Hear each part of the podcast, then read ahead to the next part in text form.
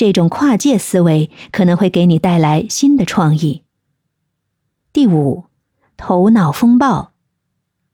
你可以与他人一起进行头脑风暴，集思广益，共同产生创意，不拘束，鼓励自由发散的思维。第六，反向思维。你可以尝试考虑问题的相反方向，思考一下，如果做相反的事情会发生什么。这可以帮助你发现新的可能性。第七。随机触发，通过随机的词汇、图片或其他元素来触发创意，将随机的元素与你关心的问题联系起来，可能会激发你新的想法。